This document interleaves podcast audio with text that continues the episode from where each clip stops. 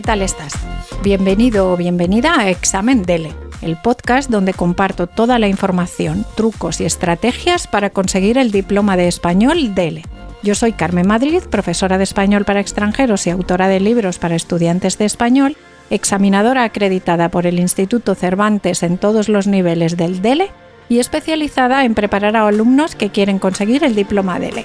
En este podcast te cuento todo lo que he aprendido en estos 20 años. Puedes contactar conmigo en mi web delexam.com o en carmenmadridonline.gmail.com. ¡Empezamos! Hola delecasteros y delecasteras. Hoy el tema del que os voy a hablar es la vivienda.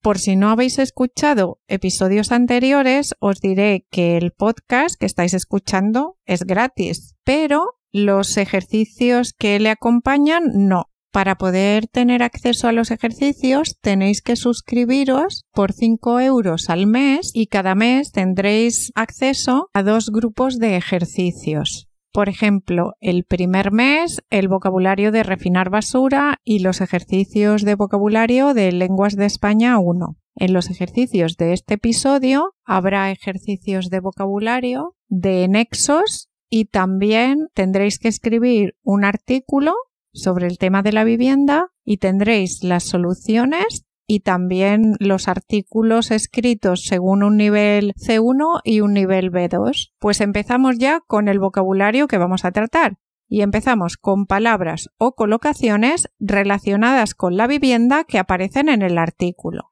Alquilar, el alquiler, vender, la compra, residir, mudarse, emanciparse, el alquiler con opción a compra, la inmobiliaria, el dueño o la dueña, la venta de inmuebles, los tenedores, la oferta de alquiler, el parque inmobiliario, el mercado de la vivienda, urbano o urbana, los centros urbanos, la política urbanística, el arrendador, el arrendatario, inmobiliario o inmobiliaria, los inmuebles, un centro neurálgico, la oferta privada, la oferta pública, movible, un distrito, el entorno, habitacional, el valor de mercado, la aglomeración, las dotaciones del barrio,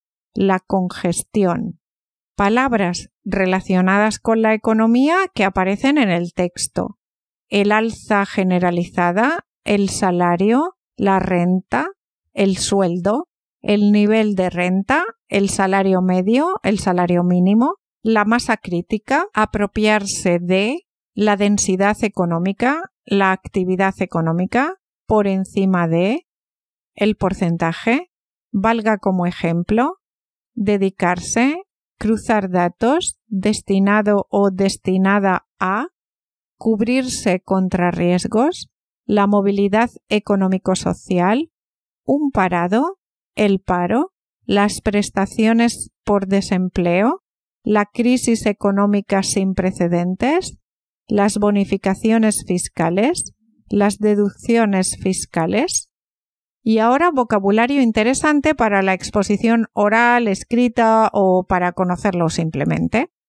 Intervenir, una intervención, tener en cuenta, la tendencia, tener que ver con, la competencia perfecta, operar, atomizado o atomizada, derivarse, por su propia naturaleza, basarse, ambos o ambas, remitir, la problemática, destacar, paliar, poner de manifiesto, indisociable, a largo, medio o a corto plazo, conduce a, redundar, heterogeneidad, la disparidad, un tope máximo, el debate político, la dispersión geográfica y una repercusión o la repercusión. Y ahora vamos con el artículo. Este artículo está adaptado por mí y es de theconversation.com.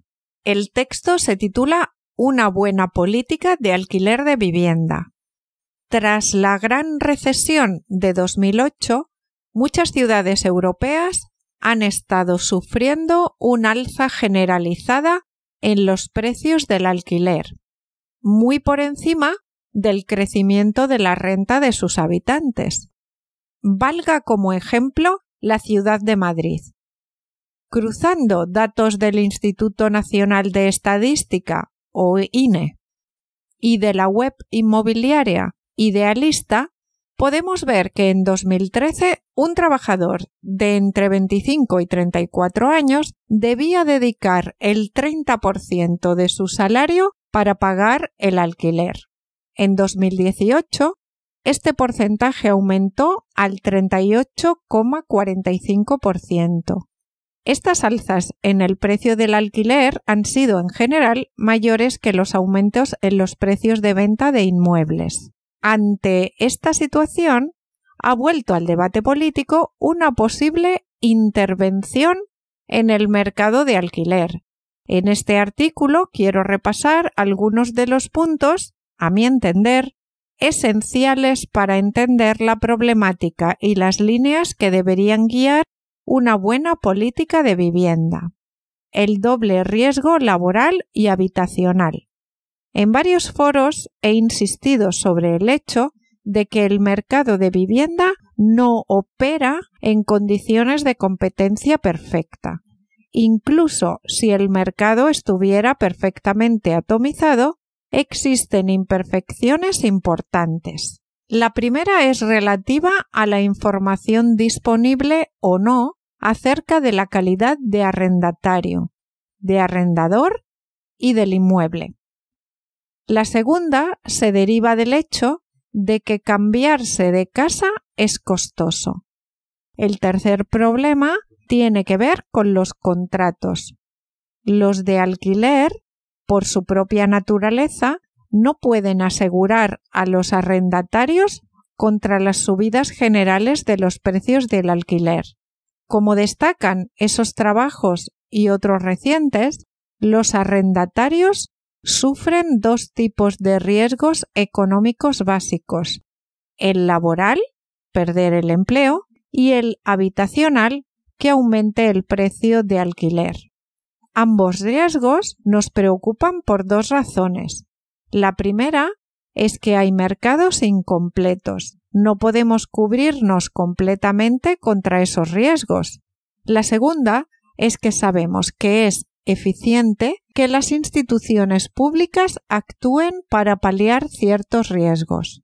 Tenemos una prestación por desempleo no solo porque nos preocupe la desigualdad laboral, también porque creemos que es mejor para la sociedad dar a los parados tiempo para que encuentren un buen trabajo, donde desarrollar al máximo su productividad.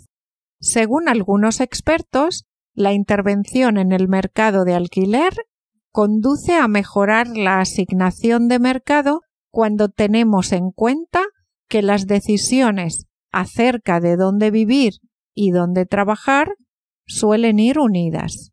Por tanto, como ya he dicho anteriormente, la política de alquiler de vivienda debe enfocarse como una herramienta de dinamización laboral y social de las ciudades la dimensión espacial de la vivienda. Un rasgo básico de la vivienda del que a veces parece que nos olvidamos es que no es movible. Además, el entorno influye sobre su valor de mercado y los servicios que genera.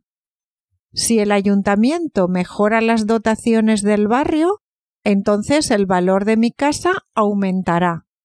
Por eso, para terminar de entender el mercado de vivienda, tenemos que hablar de economías de aglomeración y congestión. Generalmente la actividad económica necesita de una cantidad mínima. La generación de ideas y la innovación se multiplican cuando aumenta la densidad económica. Ahora pensemos en un distrito donde, casi por casualidad, se concentran varias nuevas empresas de éxito lo que hace que el coste de residir en ese distrito aumente. Ante este fenómeno surgen varias preguntas.